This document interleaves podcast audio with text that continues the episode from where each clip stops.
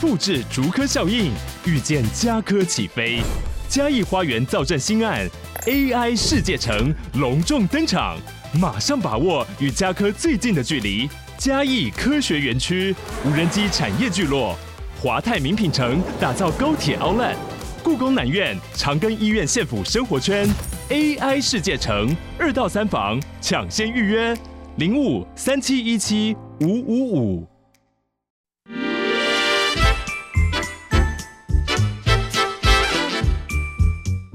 有健康的身体，才有健康的生活。名医昂扣专业医师线上听诊，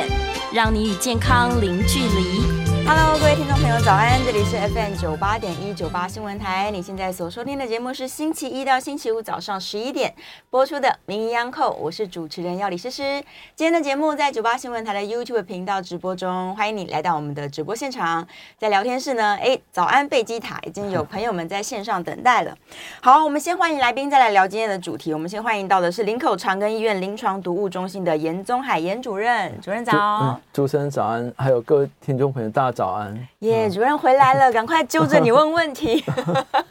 今天的问题应该是年前对大家最担心，对对，嗯也最关注的对，关于瘦肉精这件事。所以，我们今天在节目中想说，请主任跟大家分析一下瘦肉精是什么，瘦肉精到底对可不可以添加？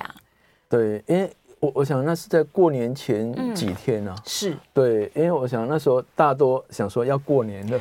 对，那就是那那时候有一个有个消食安的消息，是，刚开始的时候就说，诶，台中市的卫生局验到说台糖的梅花猪肉有瘦肉精，是呃呃，可是那个瘦肉精跟我们以前知道的有一些不一样。不一样。以以前我们知道瘦肉精是叫莱克多巴胺，嗯对那时候也讨论了蛮多。 没然后可错是这次的瘦肉精就想西部特罗，嗯，嗯，对，那从过年前在前几天，然后后来再再经过就是我们主管机关的互相再再去继续追查，对，目目前看到说，哎，有的确有那有有刚开始那个了，台中市还有中央都嗯验得到。哦对，可其他我我昨天在看新闻的时候，看到说其他话，我们的政府验了七百多件，是都都是阴性啊。所以说到目前为止，而是我我看那个新闻媒体说，嗯我们官方就定调说是一个单一的事件，是是嗯对，是，然后所以后来还在稽查当中。不过想说趁 趁这机会跟大家报告一下说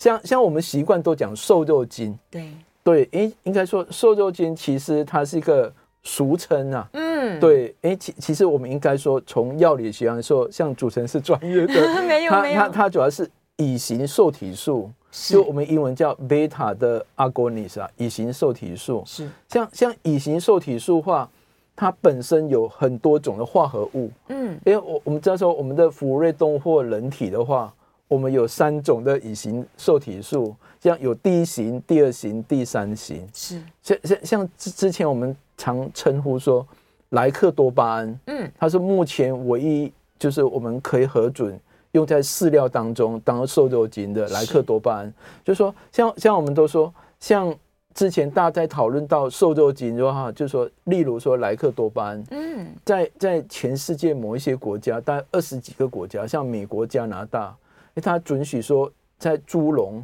对养猪的业者，诶，嗯他在养猪当中，它可以准许说，像美国，它可以准许说在猪的饲料当中添加这个莱克多巴胺，是不过它按照一直一定的比例添加，嗯嗯然后你的饲料当中有添加莱克多巴胺的话，它这种乙型受体素，然后它当然它就是你你在用当中，诶，那可以减少脂肪，就增加脂肪代谢，嗯增加瘦肉比蛋白质的比例，是，所以是它把大把形容它叫瘦肉精。然后第二个好处是说，你的猪饲料当中加莱克多巴胺，你第二个好处就可以减少饲料使用，哦吃所以少一对点啊，对，所以它有经济上好处。嗯所以说我们叫俗称，我所以说我们叫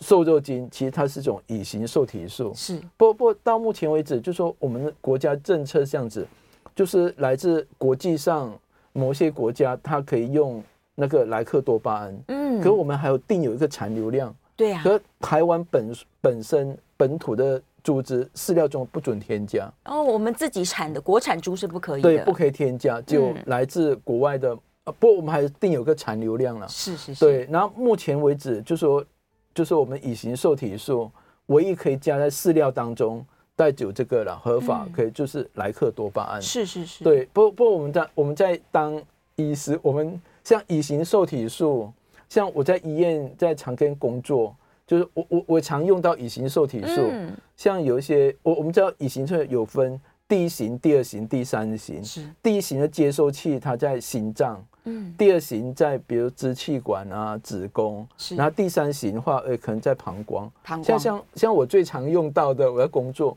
我也是用到乙型受体素，比如说嗯有些病人是那个气喘是或慢性阻塞性肺部疾病，所以很多医生就会让病人吸那个乙型受体素，嗯它容易作用在第二型，诶，那那就可以帮助就缓解气喘不舒服，对对，它只对会让诶我们支气管扩张，扩张，对，所以第二型可以让气管扩张，然后第二型它也出现在血管当中，让血管扩张，嗯然后子也第二型它也会出现在子宫里面，是诶，所以有些妇产科医师有一些安胎药也是属于乙型受体素。是嗯是是，那可第一型不一样哦，第一型的乙型受体素它是作用在心脏，嗯对，它会让心脏变快。然后第三型的话，其实泌尿科比较常用啊，是就说有有些民众就有膀胱过动过症，动嗯对，他就用第三型的。所以我我们平常我们都想讲乙型受体素，是那可可目前唯一可以用的就是有莱克多巴胺，嗯因为你看那么多种的乙型受体素，有一些也可以放在饲料当中，对，当做瘦肉精使用，然后有一些可以当做临床上用药，嗯比如气喘的用药、安胎的用药、是膀胱过动的用药。那那对那那这这次，比如说我我回到我们刚开始，就是我们在过年前说，诶，我们在验到说我们的梅花猪肉有西部特西罗，布特罗，对，它就跟我们大家认识的莱克多巴胺不一样。嗯，就说其实我它也是乙型受体素，可我们对它不了解。对，对像莱克多巴胺，我们准许说它在用在猪肉的饲料当中，嗯那是因为我们在国际上我们有经过很完整的风险评估，是，所以我们了解它毒性，然后我们也了解说它的代谢，嗯例如说，诶，莱克多巴胺，它的它的，我我们这样毒性，我们都喜喜欢讲说，每日最大安全容许量，啊像莱克多巴胺，它是每人每公斤体重一微克，一维克，对，我们就用那个，然后有经过完整的风险评估，嗯，然后我们知道半半衰期多多少，我们知道说它人体里面血液中半衰大概四个小时，四小时，对，所以我们对莱克多巴胺我们了解，嗯，对，所以我们定了一个残留量，所以说以比如美国猪要进来台湾含有瘦肉精的莱克多巴胺的，我们有定残留量，肉多少，内脏多少，是，那可是西部特罗不一样哦，它虽然说也是乙型受体素，可我们在医学上对它知道的好少。哦，对，研那究不你够，，对我们研究，因为最主要它不准使用啊，嗯，对，它不准使用在饲料当中，所以像一般它用在哪里，就是说。就我们在做一些瘦肉精检验，比如卫生主管机关，它在稽查的时候，嗯它要要知道有没有一些瘦肉精残留，那么多种，它会跑那个质谱仪，啊，那那是在跑质谱仪，比如说那个 LC m a 时候，它一定要用到一些标准品，一个对照，，对一个对照标准品，它就用西部特罗，嗯，对，所以西部特罗，我我们在正确用途上就当做检验时候帮忙检验，是，当做一个对照组一个标准品。嗯，那嗯随随着当然说我们在医学文献上，我们对它了解真不多，是因为我们我那时候在就在大家在常在看说到底它毒性多少，对每次最大安全容许量，好像也没有没有一个没有一个明确的数字。哇，对，然后还有包括它半衰期，我看到有一些说，甚至它比莱克能比较长一点，对对对，，对，可能会到一天，可是到底明确数字多少，这研究都不够了。是所以说我我们就要想说，如果在我们的猪肉验出有西布特罗，嗯，真的要很谨慎，因为我们不了解它毒性，是，它是本来就不应该用在饲料当中。嗯，原来如此，所以他们还在追查啦，就对是还在查哪那里个来的这样。，对，不对不，我我我们在那时候在大家在讨论说美猪还有嗯那莱克多巴胺的时候，那时候大家就在想说，就说像莱克多巴胺虽然说它是合法，对，其实我们还是定有一个残留量啊，是啊，残留容许量，因为它不能过量。嗯，因为像莱克多巴胺，它算是乙型受体素。那如果说过量了、嗯，如果那肉品当中或内脏当中含有很大量的莱克多巴胺，因为毕竟它是属于乙型受体素，对所以说民众吃到还是会担心说会什么心跳过快、是血管扩张、是肌肉颤抖，那有心血管疾病的风险。嗯所以莱克多安我们定有一个残留量，然后可是西布特罗的话，就说因为我们对它了解不多，不嗯以它是属于乙型受体素，它还是如果浓度很高，不过还好这次验出来浓度不高了。嗯是，我我看到说台中市政府验出来是零点零零二 ppb，嗯然后那个那个另外中央也才零点零零一 ppb 都很低了，对，所以以这个低的剂量，大家民众不用担心，不会有健康危害。是，那不如果说很高的剂量，还是可能会有心血管疾病的风险，嗯，还是可能说诶你吃了之后会心跳变快，是，那血压上升，对，然后会有心血管疾病的风险。嗯，我想民众一定很想问的问题是啊，它残留对在这个肉品当中，对那我可不可以透过某一些方式，例如清洗啊、烹调啊，我可以烹让调这个药品失效吗？对，，应该效果不好。 没有用，对啊，也许有一些帮助，不一定效果不好 啦。是，，对，因为我因为我们在医学上说，如果那个东西化合物是水溶性的，是，你用浸泡清洗，也许可以减少一点。嗯不过还还是要，我觉得现在最重要的问题是要从原本对来源来着手说，它它不应该出现在肉品当中。对呀，然后不不还好，就是我我想目前我们的政府有说只认为说它是单一的事件，嗯嗯，就是那那那那那个单一的事件，其他扩大检验还好，嗯我想我想是都都都是阴性啊，是，对，然后看到看到看到这种诶，其其他验都阴性，嗯大家也不要放心，是是，如果在我们政府规定的，我们回到对例如所有的瘦肉精好了，对目前合法的就是莱克多巴胺嘛。对，假如我今天真的去吃到了含有对这些瘦肉精的肉品对，那我的健康会有风险吗？对我我想看就看它剂量，是，剂量高的话，只要是乙型受体素都嗯危险。都是。，对，就是说，如果剂大家说这次验出来是很低了，嗯嗯，零点零零一 ppb、零点零零二 ppb 都很低。那如果说你这浓度非常高的话，是诶，当然说不管是莱克多安或者西布特罗，嗯都一定会有风险，它可能就会心跳变快。啊血管扩张、肌肉颤抖，会增加心血管疾病风险。那那会啊，那本来就会，就像我们在气喘的用药，是，比如气喘用药，我们有时候在临床会用支气管扩张剂，嗯，诶，有些病人过量使用，他还心悸啊，对，所以心跳很快，嗯是所以这是这都会啦。就说像我我们之前在讨论到莱克多巴胺，那时候有经过风险评估，后来嗯是准许可以用。对，那时候大家有提到说，就说像一般民众，就说我觉得还好，最主要是有一些敏感族群啊。哦，对，之前大家常说说说，如果有一些敏感族群，比如本身有慢性疾病，对，本来就有高血压、心血管疾病，那当然说，如果说诶你那个一到那个嗯，肉品当中，不管是牛肉或猪肉，是含有莱克多安，如果浓度高，就比一般人来的危险。嗯，那嗯西布特罗也是一样啊，是因的，为最主要是它会增加心血管疾病的风险，嗯所以还是要注意啦。不过要浓度高才会。是那可是最麻烦就是西布特罗，我们连它最基本的每日最大安容许量还没有一个明确的数字，它是跟莱克多巴胺不一样。莱克多巴胺没错，像美国、加拿大，它有经过完整的风险评估，嗯甚至还有做过人体试验，世界卫生组织以前有做过，是所以我们对它的一些残留量很明确。嗯可是西布特罗，哎，我们对它就毒性知道的不多了。对对对，所以知道的越少，其实风险就是高的。对，嗯，嗯，所以最好是不要吃到含有瘦肉精的肉品啊！大家的对想法一定是没错这样，对，但偏偏我们自己验不到 呀。我如果今天对拿了一个呃猪排好了放在桌上，我不会知道它有没有瘦肉我精。我我觉得不容易知道，不容易比比如说我我今天民众到卖场，嗯你去买，不管买什么肉，是，肉品里面我可以说从外观、嗯，从颜色、从味道来分辨是不是有西布特罗，我想看不出来。不可能。而且那浓度那么低啊，对呀就算是一开始台中市政府它验到的是零点零零二 ppb，也是很低啊，嗯所以在那种浓度下应该是看不出来。我想这只能靠我们的政府把关了、是，就把关就说，诶，我们要要确定说市面上的产品都不含有西布特罗，嗯所以大家就就比较放心。是是是是，还是只能靠检验才知对，道要。要检验，因为对有有有时候我们也是一样，其实不止这个西布特罗瘦嗯肉精事件，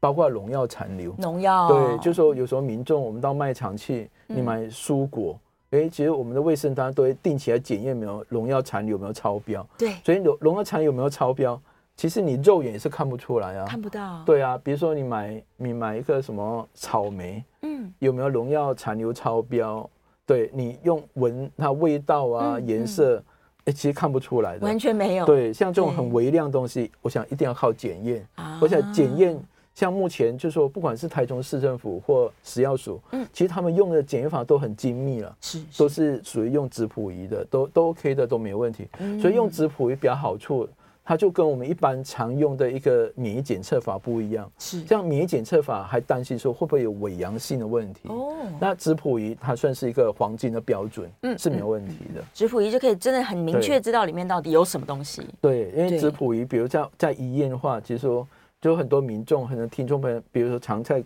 有在看那个一些政府的报告，就说用质谱仪大概就是最后一线啊，嗯它是最准的。对那如果免疫检测法或一些开快筛，有时候还不大准。是是是，还会嗯有一些问题。对，那究竟关于这些食品的安全啊对，我们民众要注意的是什么？包含农药残留，包含它有没有在饲料里面使用瘦肉精，还有没有哪一些是大家应该要知道的、理解的？例如细菌素吗？对，因为因为其其实我我们都说食品安全，嗯对大家都很重要。对我想对医生也很重要，哎是因为我其实我们也是一般老百姓啊，我们每天都在吃东西。我想说，就就说，当然说这次是肉品的添加物，嗯是对，然后还有包，其实我们民众，其实我们卫生单位常会在检验啊，对啊，比如嗯一直在蔬抽果烟，的蔬果农药残留，对，还有肉品啊，嗯还有有些蛋类，对，然后还有就是说包括一些毒物的残留对，那有一些是有有也会验刚刚主持人所说的，看里面有没有生菌素啊，嗯比如说有微生物污染，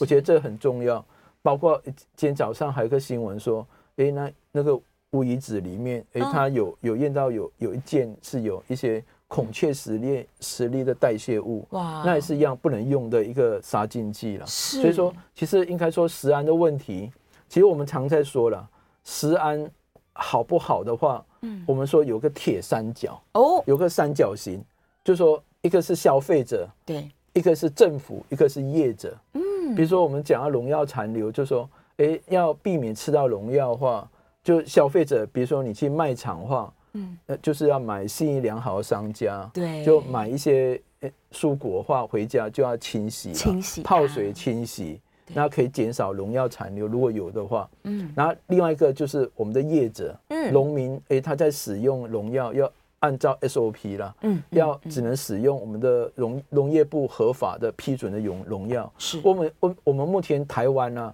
就是合法的农药大概有四百种，好多呀你，就是只能用那个四百种。是对，而且要按照它的 SOP 来使用。嗯比如说你用 A 这农药，就是大概那个残留，就是它那个停药期就是一个礼拜，要一个礼拜才能采收对。用 B 的农药，他说两个礼拜。要经过两个礼拜才采收，你不能提早采收，是不然就容易去吃到农药。嗯所以这是业者。然后第三个就是政府了，政府嗯政府就是要定期抽查。所以我们就是食品安全要好，有个铁三角。是就是政府、还有业者、还有消费者。嗯，不过我们常认为说消费者都是弱势的啦，对呀，因为我们都我们没有检验对的办法，能力对，我们就对，所以我们只能靠政府把关 啊。是嗯像这次瘦肉精的事情，刚好在过年前诶出来的话，刚开始大家都蛮担心对，还好后来验了很多批嗯，政府有在诶积极来验，诶后来就是阴性了，是大家就就比较放心，安心一所以点点。对，所以我想是应该是个单一的事件。嗯对，但我相信民众一定在过年期间会有点小小的忧虑，哦想说对那我肉少吃一点好了。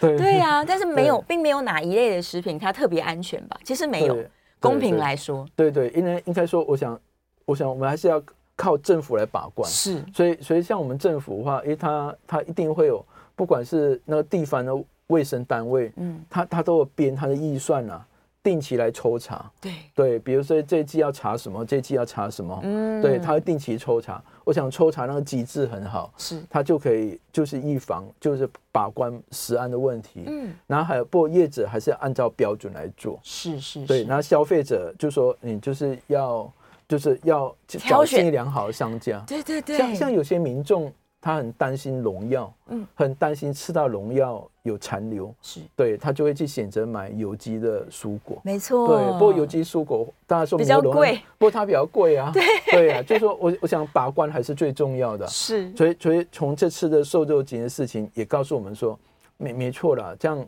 美国猪肉嗯含有瘦肉精的，我们国家让它进来。对，不过进来后不是没事，后来的管理很重要。嗯所以我们就说这个在在学术上我们叫风险管理。是所以风险管理很重要，你让它进来开放进口，嗯不过之后就是希望政府加强把关了、所以把关才会让民众吃得安心。没错。它如果猪皮都检验，然后残留量真的都很对低，哎，那对大家安心多对了，。没错。是，但我还我觉得叶子的良心也很要紧啊，他可能要标示清楚，对，对让大家对知道说，哎，这个是惯性农法，这个是有机的，然后这个对有检验过的，这样，对，其其对其实啊我们政府，其实我们国内食药署那个法律都蛮完整的啦，是，它对就是业者都都规定很蛮严格，嗯，就就说像很多加工食品，例如说我们就说，哎、我不知道大听众朋友，我们听众会不会常吃泡面 啊？泡面啊，哎呀，对泡面也要小心， 像像泡面的话，没有泡面是 OK，是我也我也常吃泡，就是说应该说我们常说泡面，它也要标示清楚里面的添加物。回到 FM 九八点一九八新闻台，你现在所收听的节目是《名医央叩》，我是主持人要李诗诗。我们再嗯次欢迎今天的来宾是林口长庚医院临床毒物中心的严宗海严主任。啊主持人好，主任嗯好，我们回来啦。这个线上有很多问题，但我们继续问一下民众心里面的疑虑好嗯了。既然我从外观上、气味上无法判断，我在烹调上我也没办法判断。好，对那如果我吃完食食品，我真的有什么样的反应，我要赶快去医院啊。对，哎、我觉得这是很好的问题。嗯，就说，因为我们就担心说，就就因为其实如果一个肉品里面有没有瘦肉精，是不管是哪一种啦、嗯其实我们都外观都没办法知道。可是如果说有些有个，如果说万一啦，有个民众，比如说他吃了很多的肉肉类不肉品后，突然之间有胸闷，嗯，对，冒冷汗，哇，对，然后就是很不舒服，对，对我我我想这个就不能等了。就要赶快嗯送到急诊去看，是不不，如果说吃了，比如吃了一顿大餐后会不舒服，不不一定是瘦肉精、嗯啊，不一定我应该说， 有时就候说吃太饱也会。对，有些是本身有一些心血管。不过应应该这样说，如果说以以型受体素来说，是如果说诶它影响的作用可能心血管疾病，嗯所以说如果民众诶真是觉得这胸闷啊、对，嗯冒冷汗、心悸，是所以就觉得心快要跳出来不舒服哇，那就赶快送急诊，是，对，让医护人员来接手。嗯对嗯对嗯，而且立刻他们检验应该就可以知道什么状况。对，因为我嗯当当说我们在目前在医院里面，比如说在急诊，我们没办法验瘦肉精啊对，嗯哪一种我们都没办法验。就说以医院的设备来说，我们没办法验尿液中或血液中到底有没有哪一种乙型受体素，没办法。是可是就说，可我们医院可以做很多呃叫检查了，比如我们可以做心电图、抽血、验尿嗯啊，我们就可以说可以看出到底有没有心血管疾病。是，对，所以心血管疾病医院是可以马上做处理的。嗯不过当然说以医院来说，我们没办法做乙型受体素的到底是哪一种。是是是是，嗯，就是各种担心啦。他想说，我要么吃到瘦肉精，要么吃到太多农药，怎么办呢？所以一旦对吃完任何东西有不舒服，你就是去急诊了。对，没错，就对说、啊就说我我我们在医院里面，其实像林口长庚急诊病人蛮多的，对像像有时候遇到食物中毒的案例也也很多，嗯比，如说有人诶不小心误食什么异物或误食什么化学物质，是诶有有有些民众就会想说，哇，我在家里误食不小心吃到，嗯，诶大家都想说我要赶快灌大量的水，喝水没对，或错，灌大量牛奶，是哎，好像连续剧都这样演。不过我觉得那是错的啦，错的，对，因为你大量灌水、大量灌牛奶这动作的话，反而让我们容易呛到，嗯哦呛到的话就会呛到肺部人，引起吸入性肺炎，会增加未来治疗的难度。嗯所以说，如果说大家在家里不管是怎么样误食的话，也不要灌水，也不要灌牛奶。哦，对，然后有人还去催吐，用对手指去抠喉咙，哦、是这动作更危险。啊，所以不对可以催吐，对，催吐啦、灌水、灌牛奶，这动作都不好，嗯都不需建要嗯议了，就赶快送急诊最好。哦，嗯因为你喝水可能也无济于事，于事它已没经吸有收帮了。助，没有帮助。对，牛奶更不用说了，对没有帮助了，对那啊些就赶快送医，就送医了就对了，对对不用先做什么处置了，不需对要。，就说应应该说，不管遇到什么问题，嗯，就像比如说好，如果你在野外，是就算说被被一只蛇咬，要了，对，然后就要赶快送医最重要。嗯嗯，对，嗯也不要像那个电影当中说，哎，如果说女生被咬，男生用帮它吸出来，吸出来啊那不行，两个人都会中毒。哇，啊天对哪！对，就是说我我想赶快送医是最重要，是不管是被蛇咬或怎么样，就遇到什么问题，嗯对嗯就赶快送医，让医生来接送。是是对是，对所以正确观念是这样：第一时间、黄金时间对到达医院，对对，这是最要不紧。不，当然有有一些非常急救措施是我们可以做的，嗯，比如说你被一些什么辐射的，比如说腐蚀性的化学物质喷到啊，是如果当当场如果有有清水，赶快冲洗，嗯冲洗以后就赶快送医院。是，对，食物是中毒也是一样，遇到什么意外都这样子。嗯，对，大家的这个警觉心才是对最最要紧嗯。消费者但是真的相对弱势。对，可是没说到错这种吃完东西不舒服啊，像我吃完泡对面我也会恶心啊。可是刚刚严主任 说泡面其实很安全 OK OK 啊，就因为刚刚我们在上一段我们讲到说，哎、嗯其实我们的政府都要求业者啦，嗯食品业者，你卖什么东西都要依法来正确标示。对，像我就举例说泡面，嗯，像如果说民众其实有在吃泡面的话，就知道说你去卖场买泡面，是其实泡面的外包装。它都把里面的内容物，其实我们那个那都属于食品添加物，嗯，哎，它把所有的食品都写很清楚，对，就让我们知道说它里面有什么成分啊。嗯嗯，不过我我想听众朋友，如果你去卖场随便拿一罐的杯面或者碗面来看，哇，搞不好里面都五六十种，对啊其实都是属于食品添加物。哎，我研究都是合法的啦，合法添都加合法的嗯不过就是我们政府都要求业者要标清楚了。是标清楚，哎，民众才知道说，我今天去卖场，我到底买什么东西，我吃到什么东西，嗯没比较错了解。对嗯，对台湾的这些食品标示算是非常清楚的。。对对，没错。嗯，而且政府好像也会把关，说它是不是有隐藏的项目没有写出来。，对，因为其实我们政府有要求，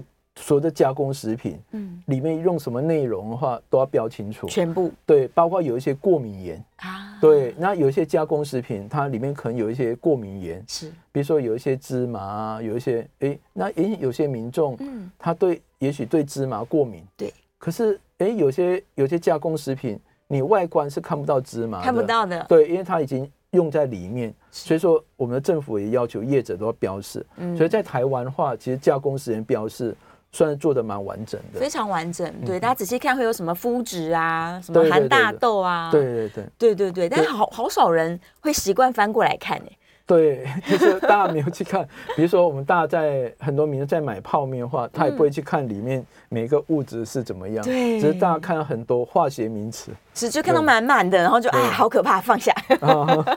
实际上是标示出来的都是合法添加，可以使用的。对，其实我想有标示是好的啦，是好的啊对啦，嗯对呀、啊，有时候大家可能走进今天中午就走进 Seven Eleven，会发哦现连有一些这个便当类的上面也标示很清楚，对对，也不其实台湾很多标示，包括包括牛排、猪排也是一样，嗯是像牛排，诶，有一些有一些，其实我们知道和牛很贵，嗯，然后我我们这种加工肉品叫注脂肉，诶，它把牛肉，然后把一些脂肪组织还有乳化剂混合食品添打进去，模仿那个和牛的概念，嗯哦所以那个叫注脂肉。所以我们政府也要求说，诶，如果你要卖注脂肉的话，你不能说它是和牛来卖，嗯是你要写它是注脂肉。猪脂肉，对，像我们有一些加工肉品，它是重组肉，嗯，它重组肉就是小小块的牛肉对，用一些结着剂磷酸把它粘在一起，所以重组肉就比较便宜。嗯所以说你我们政府也要求业者说，你要卖牛排，你们说不能说我这一大块牛排，对如果是重组的牛排，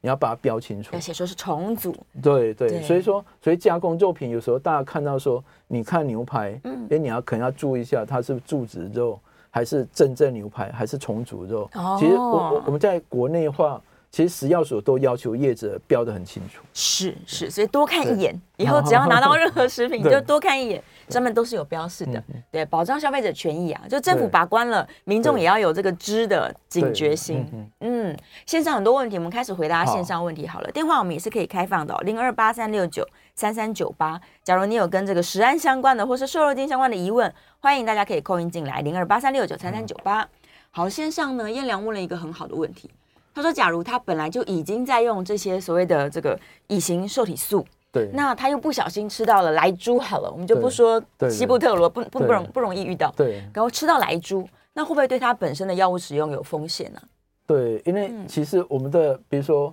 像像有些民众本身是 COPD，嗯慢性阻塞性肺部疾病或者气喘的患者，嗯，哎，你在发作的时候，你的主治医师他就会开乙型受体素给你使用，对很多都是喷剂的啦，嗯它它是作用在第二型的乙型受体素，是，但说如果有个民众，那长期有在吃一些慢性疾病的药，嗯然后吃到就说如果他又吃到说好，我们的猪肉来自美国的有莱克多巴胺的话，对，就说因为我我我目前我们政府的那个残留量是很低的，非常低的，，啊对，就说我们对比如说美国猪肉里面肉品还有内脏，嗯就说它、它都有一定的残留量，所以说以目前那个风险评估来看，那是安全的啦。嗯，嗯对，不过嗯当然说，如果说站在医学角度，我还是建议啦。嗯如果说你本身我们的听众朋友本来有在用相关的一些慢性疾病药，也是乙型受体素，是，你买猪肉还是以国产猪为主啦。嗯对，那是最安全啊。是啊，没有，没错，它的风险评估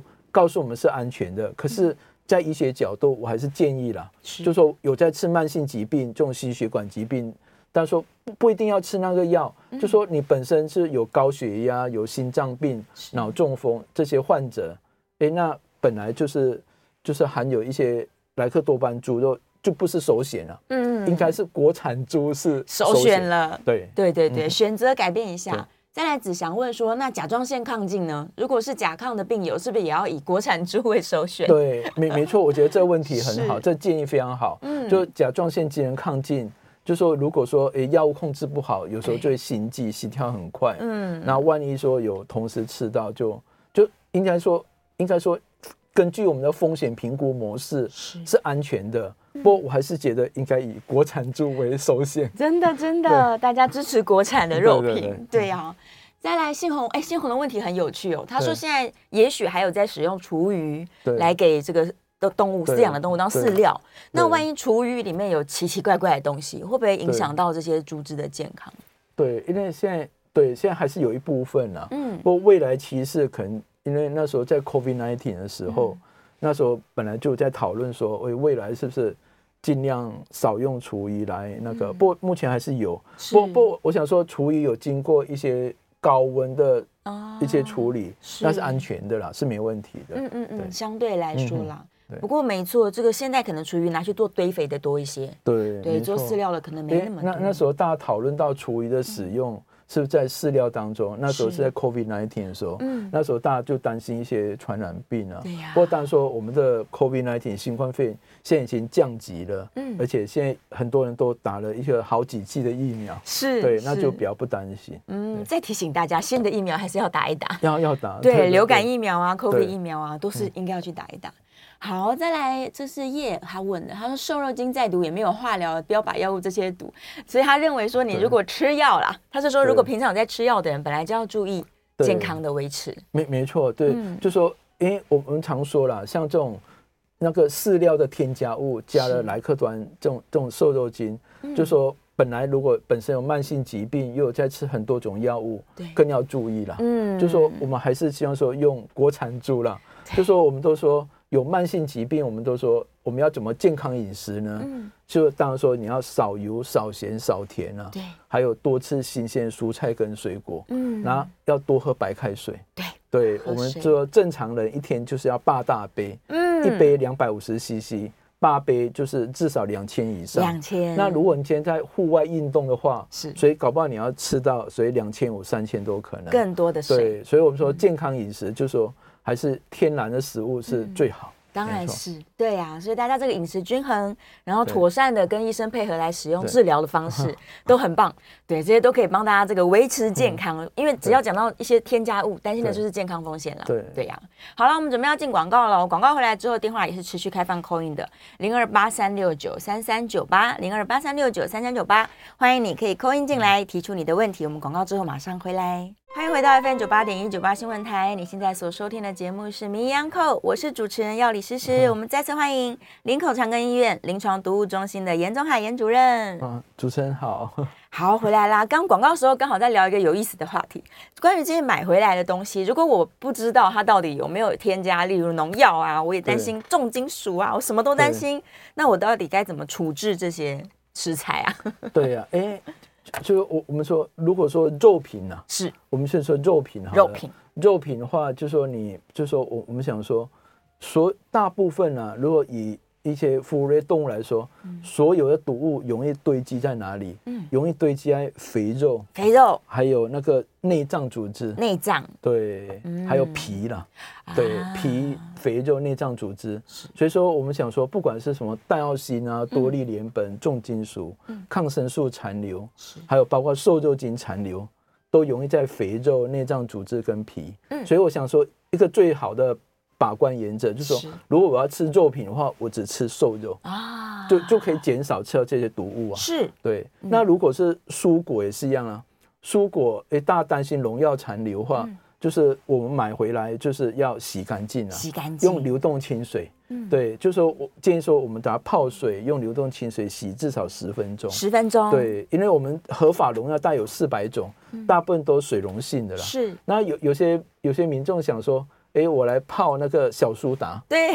有对，他听认过为说，诶，我的有些农药是酸性，用小来中和，这也比不上流动清水。啊，对，像洋人他想泡醋，泡醋，他认为说有些农药是碱性，用醋来中和对，也比不上流动清水。好，那有人想说泡盐巴，盐可是巴嗯效效果也不好。那有人想说我去买蔬果清洁剂，是对，不是洗盘子，是来洗蔬果。蔬果的嗯没错，你可以洗得很干净，把农药洗得很干净。可是万一你冲不干净，反而吃到里面清洁清洁剂剂的成分是的界面回，所以这都不好了。所以说应该清洗干净。嗯，然后就说我们想说，在蔬果化不要吃到农药，就是买当地当季了。嗯，比如我们现在是二月份，对，然后生产什么水果我们就吃什么，嗯嗯，然后不要买进口的很贵的，那就是可能农药就比较高。啊，还有就是要扒皮啦，扒就皮是啊，说去皮，对，就是洗干净后扒皮也可以减少吃到农药。嗯还有最后一招是什么？就说诶，有时候我们在炒菜煮高温当中，是啊它就高温就会破坏农药，所以说减少吃生菜沙拉。是嗯就说你的菜诶清炒过，水煮后再吃，也也可以减少农药的残留。哦，加热啦，加热对对嗯烹调，太好了，大家要要把这几个重点哦笔记起来。佩 博，接下来我嗯们来接个电话好了，我们在电话线上有听众朋友 call in 进来了，是王小姐，王小姐请说。呃，两位好，你好诶，你好我，想请问一下，呃，就是说，像你刚刚讲的那些泡面哈，我们就是说很多好吃的东西啊对，加了五六十种、 六七十种那种添加品哈。对，虽然你刚才说那个都是合法的、对的安全的，可是应该没有办法跟健康画上等号的吧？对那对。那所以呃，请问你有没有什么这方面频率的建议啊？就是说啊，我们吃这呃好吃的，一个礼拜吃一次就好了，还是一个月吃一次就好，还是说天天吃都没有关系？是您您是不是可以做一个建议？好啊，谢谢对嗯王小姐，对我，我觉得这个是一个非常好的问题。真，的对，刚刚王小姐在问说，诶，像我们在吃泡面，所以说我们政府要求业者，嗯都标示清楚说，诶，里面有哪些添加物，是，而且这些添加物都是合法的，嗯可是毕竟有五六十种那么多，对，大家我我们来看就是不天然了、是对，就说如果说，诶，大家有时候在想说，诶，哪一些人吃泡面最多？嗯其实应该是学生最多，学生对，大学生比如赶作业，想到晚餐就是泡面。对我，我以前在大学的时候，我也是这样。我同不过学也是，对啊，不不过就说，诶，他都泡面的添加都合法，不过我想频率啦，偶尔吃就 OK 啦。嗯你你不要不能说，就是它合法不会有毒性，那可是就是说，毕竟不天然，而且我想我们的正餐，如果你用泡面来解决也不够，因为我们都说我们的营养也不够，就是说你真正有营养，你要有蛋白质，嗯你要有一些碳水化合物，有油脂，嗯还有一些青菜跟水果，所以你单单吃泡面也没有蔬果啊。没有而且里面蛋白质也不够，它营养也不够了，嗯所以偶尔吃 了。我想泡面是 OK，那那有有些民众就会想说，台风天我一定要吃泡面，嗯对啊呀，嗯就好像有过台风 的感觉。对，那是开玩笑，啊情怀情怀嗯对对对对，偶尔吃 OK 啦。偶尔可以对啦对，对可是你知道很流行那种什么炒泡面，就是再加 OK 很多肉跟菜，然后把它对当成淀粉的来源。对，就是说是如果你把泡面拿出来，拿它的面来炒，加一些青菜啊嗯是，一些肉类，诶，那就就营养就比较均衡。嗯好多了。对，没错。嗯，但还是不建议天天对，吃。因为其实我们在国际上，你看最近这几年来，很多的医学期刊在是国外发表，它有个名词叫超级加工食品。哦，对，因为他说现代人有时候为了抢快上班族，对想说我午餐诶、就是饼干、泡面啊，嗯很多加工食品，是对。不过说偶尔吃 OK，可是如果说一个民众嗯诶、长期我每天的午餐因为很忙，工作很忙，对都在吃超级加工食品的话，将来长期心血管疾病。的几率也比较高，哦所以是因为最主要是营养不均匀，嗯而且没有蔬菜，没有没有蔬果，这是不够的啦。嗯，这是不可以的啦。嗯对啊，有很多上班族下午一定要吃一些饼干啊，什么洋芋片 啊，天天吃其实不太好，对对，偶尔吃是 OK 啦，嗯偶尔对吃啊，一个礼拜一两次对就好对了。对，比如说泡面，偶尔哎一个礼拜、两个礼拜吃一次，对我觉得也也没问题呀、啊。对嗯，，不过如果是说像刚主持人说的，我把泡面面拿出来，再加一些加一些料，嗯是对天然食物，我觉得这也不错，对，至对至少比对对单纯只吃泡面好一对比点。较好。对哎嗯，而且泡面有时候那个调味包的酱包太咸，对，对，因为都是高钠，嗯高钠化就大大家担心说吃到过量化会增加高血压的风险。没错对没错，就是这些水分的滞留，嗯啊所以还是少吃。 对，少吃，好偶尔吃一下就好。线上有人在问说，人造奶油合法吗？刚好最近在说这个反式对脂肪的问题。对，因为我、嗯我想那是违违法，因为我们政府在前几年已嗯经有在管制了，是，因为就说我们都说人造，就说人造就反式脂肪酸化，就说因为如反式如果你吃很多的话，嗯，当然说也会增加那个那个心血管疾病啊，嗯胆固醇、三酸甘油变高、肝功能异常，是会有心血管疾病风险，嗯所以那个要尽量就是很，其实我们政府都在管制了，对对。真的。再来哦，很好，燕良顺便问了，他说堆肥啊，好，假如这些对厨余我没有给动物吃，对但我拿去做堆肥，那菜会不会有瘦肉精啊？那诶，那不会啊，那不会，不用担心， 那不会不会不不会会，对是，它会代谢掉。对，我们就流动的清水把它洗一对洗诶就好一多般上了这种化合物化都会嗯代谢掉，除非说有一些，比如说像金属，是啊，对，像重金属，就算在土壤里面，嗯，它可能就会停留那边好几十年。是，对，嗯像像重金属化，它就没办法代谢，是像化一般的化合物都会代谢掉。嗯嗯嗯，在土壤里面就比较不担心了。对嗯对，哎，就是有听众朋友说，没错，猪肝好吃啊，就是这些内脏类真的是台湾人特别喜欢 吃哎，但是偏偏风险又再高一点。对，就说对健康饮食，我会建议说，你要肉品的话，只吃瘦肉啦，嗯是嗯不吃肥肉，不吃内脏，不吃皮。对，对，这样子会比较一个健康饮食。不过如果说真民众听众很喜欢吃猪肝，嗯哦我觉得偶尔吃也 OK 啦。偶尔对啦，啦我偶尔们都就一个 OK 月吃个一两次这样对对，对，而且也真的不用担心，因为政府有算过它的残余量，对这个瘦肉精真的是很低很低，对，其实对啊嗯我我们的话，以美国的猪肉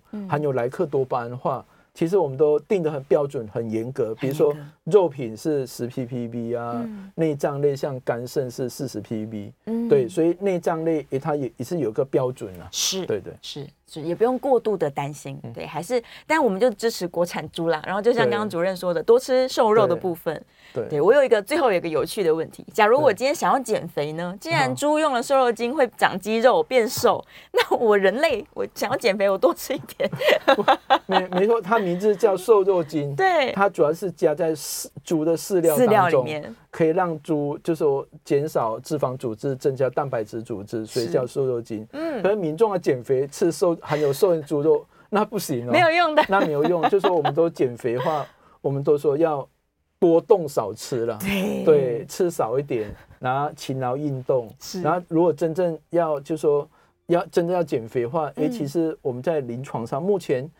用的最好的是瘦瘦笔啦，嗯瘦瘦笔呀或，者瘦瘦针。对嗯对，像瘦瘦笔、瘦瘦针，像这种针类，是早前几年刚开始为了要降血糖，嗯然后后来注意到说，这种瘦瘦笔的话，诶，反而注射之后，它可以降低食欲，是让你的肠胃道蠕动变慢。嗯所以说，在很多医美诊所，诶，它美国美国食药署它还开放这种瘦瘦笔，诶，有一些它可以用来减肥，那个就哦嗯也许就有用。是不过不过那种用用药物化，也担心说，如果你使用的时候，嗯大家可以减肥，万一不用的话，可能会恢复回来。对对所以终最终还是生活习惯的养成啦对对。嗯没对啊，错无论你是想要健康，还是追求这个体态，都一样，我们就是挑选健康的食品。 对对，然后刚刚这个黄金三角要记得，就是好政府把关，消费者要有良知，消费对那哎消费者要提高警觉，对业者也要有良知。对呀、谢谢主任。哦我们谢今谢天在节目中聊了很多，好，对大家如果有笔记的话，记得要这个重点要把它笔记 起来。对，希望都可以吃的健康，远离这些 OK 毒素。对呀、啊对嗯再次谢谢主任，好我们下次节目见，好，谢谢